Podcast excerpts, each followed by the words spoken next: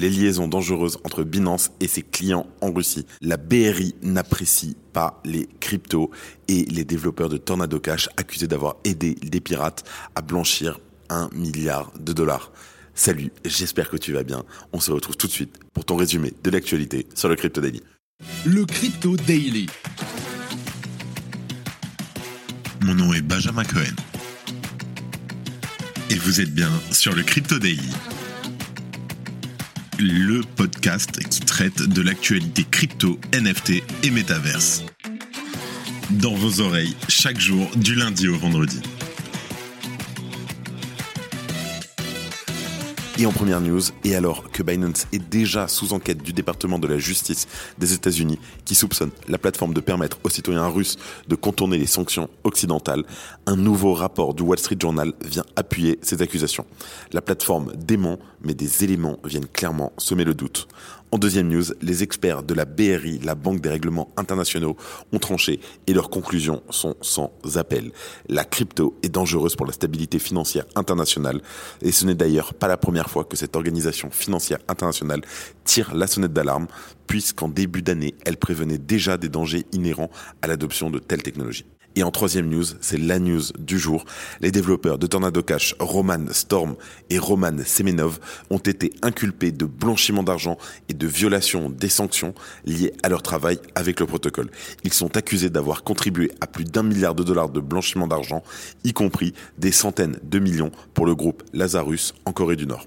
Le ministère de la Justice a d'ores et déjà arrêté Roman Storm. On fait le point sur les accusations dans quelques minutes. Mais avant tout ça, et comme d'habitude, le coin du marché. Here comes the money. Here we go. Et aujourd'hui, c'est le début de Surfing Bitcoin et c'est aussi une journée verte. Quel plaisir, ça faisait longtemps que j'avais pas vu tout l'écran en vert comme ça. On a un Bitcoin en hausse de 2% à 26 500 dollars. L'Ether, pareil, plus 2% à 1675 dollars. Le BNB, plus 2%. Le XRP, plus 2, pareil. Le ADA, plus 3%. Le Sol, plus 5% à 21,72 dollars. Et en dixième position, comme d'habitude, le TRX, on bouge pas trop, à 0,07 dollars. Let's go, on passe tout de suite aux news. Et on commence directement avec Binance qui continue de servir ses clients russes de façon dissimulée d'après le Wall Street Journal. Binance servirait de relais pour permettre aux citoyens russes de transférer de l'argent à l'étranger depuis au moins cinq établissements bancaires placés sur la liste noire suite au conflit opposant la Russie à l'Ukraine. Alors que l'année dernière, Binance avait déclaré qu'elle ne proposerait plus ses services aux Russes détenant plus de 10 000 euros sur la plateforme afin de s'aligner sur le panel de sanctions occidentales imposées à Moscou, la Banque de Russie affirme que l'échange de crypto-monnaies a permis de faire transiter environ 428 millions de dollars par mois entre le mois d'octobre 2022 et le mois de mars 2023. Via service pair à pair de la plateforme, les Russes ont ainsi pu échanger leurs roubles en crypto-monnaie. Une fois transformés en stablecoin par exemple, les roubles peuvent être utilisés sur différents services à l'international, notamment chez des courtiers ou des plateformes acceptant les crypto-monnaies. Selon le Wall Street Journal, le site web de Binance en Russie permet aux clients de transférer de l'argent depuis au moins 5 établissements sanctionnés, notamment Rosbank et Tinkoff Bank et par le seul billet de Rosebank, l'équivalent de près d'un million de dollars aurait ainsi été échangé sur la plateforme pair à pair de Binance en une seule journée au mois de juillet, des centaines de traders proposant l'achat ou la vente de roubles contre de l'USDT.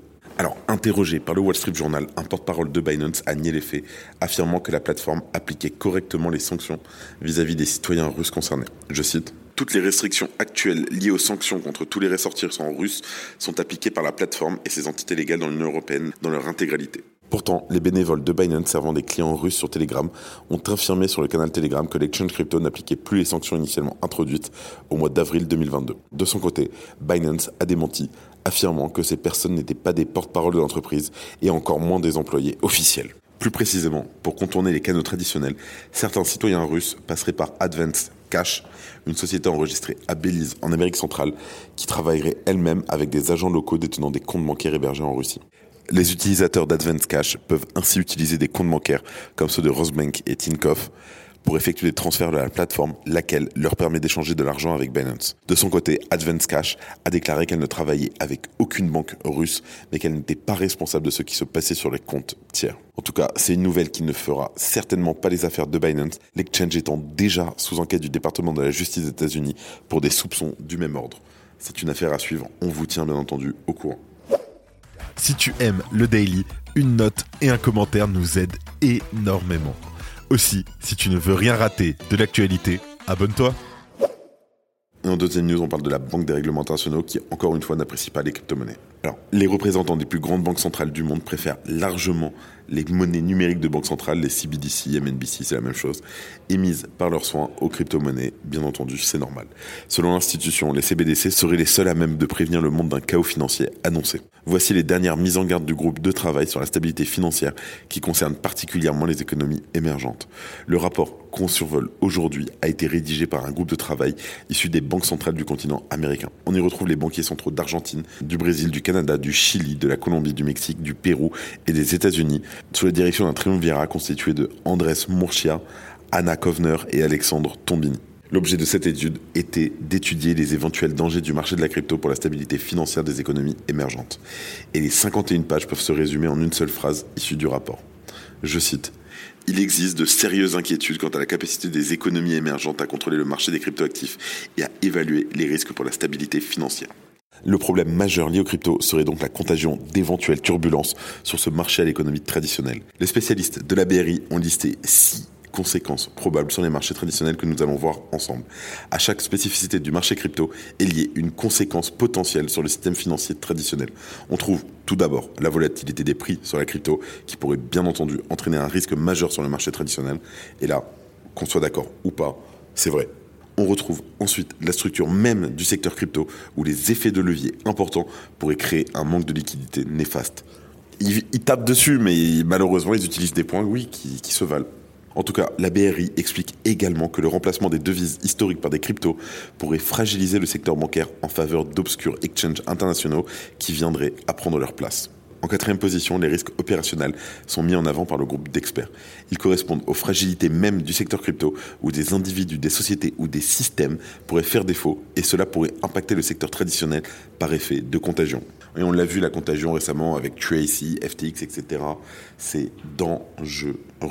Dans le même genre, la grande centralisation du secteur entre les mains de quelques acteurs est également un potentiel risque de crise.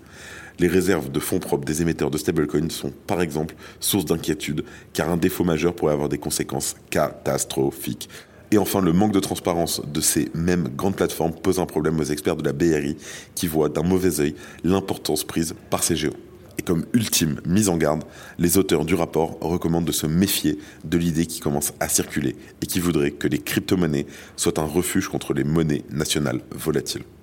Sur les points qu'ils ont utilisés, effectivement, ils n'ont pas totalement tort. On a vu aujourd'hui en crypto que le marché est encore jeune. On l'a vu et on le sait, il y a des acteurs qu'on pense être de bons acteurs, typiquement SBF, mais qui en fait euh, desservent l'écosystème plus que tout. Merci d'écouter le Crypto Daily. Et en dernière news, c'est la news du jour. Les développeurs de Tornado Cash sont accusés d'avoir aidé des pirates à blanchir pour plus d'un milliard de dollars, je t'explique. Tornado Cash qui obscurcit l'origine des fonds échangés par son intermédiaire. Typiquement, si vous envoyez de l'Ether sur Tornado Cash, vous le recevez sur une autre adresse. Tout le monde voit que ça vient de Tornado Cash, mais personne ne sait qui est l'émetteur de base. En tout cas, Tornado Cash a été sanctionné l'année dernière par l'Office of Foreign Asset Control, le fameux OFAC, du département du Trésor américain. Et dans un communiqué, le procureur américain Damien Williams a déclaré que Tornado Cash et ses opérateurs facilitaient sciemment le blanchiment d'argent. En réponse, Brian Klein, un avocat de Roman Storm, a déploré que l'affaire repose sur une théorie juridique inédite. Concrètement, Roman Storm et Roman Semenov font l'objet de trois chefs d'accusation complot en vue de commettre du blanchiment d'argent, complot en vue de violer la loi sur les pouvoirs d'urgence économique internationale et complot en vue d'exploiter une entreprise de transfert d'argent sans licence. Alors, les deux premières accusations leur font chacune encourir jusqu'à 20 ans de prison et 5 ans pour la troisième. Seul Roman Storm, pour l'instant, a fait l'objet d'une arrestation puisque Roman Semenov est actuellement déclaré en fuite. Les sanctions prises par le gouvernement américain à l'encontre de Tornado Cash ont mis en évidence la difficulté qu'il y a à fermer complètement un service décentralisé. Des développeurs ont en effet emprunté le code open source de Tornado Cash pour créer de nouveaux programmes dotés de fonctionnalités similaires. Selon l'acte d'accusation publié mercredi par le ministère de la Justice, Storm et Semenov ont conçu Tornado Cash avec diverses fonctions de confidentialité, tout en sachant que leurs services seraient utilisés à des fins illicites. En outre, bien qu'ils aient déclaré publiquement qu'ils ne pouvaient pas réellement contrôler le protocole, le ministère de la Justice affirme qu'ils ont conservé le contrôle de Tornado Cash. Bien entendu, l'acte d'accusation fait également souvent référence à Alexei Pertsev, un autre cofondateur qui a été arrêté l'année dernière aux Pays-Bas. Les trois fondateurs ont créé un outil de conformité pour suivre les dépôts et les retraits, mais l'ont rendu facultatif. Cet outil ne recueillait pas non plus d'informations relatives à la lutte contre le blanchiment d'argent ou à la connaissance du client, les fameux KYC. Le ministère de la Justice a également affirmé que les défendeurs savaient que leurs services étaient utilisés pour blanchir des fonds provenant de piratage et d'autres vols, semblant faire référence au piratage de KuCoin et de Bitmart en 2020 et 2021.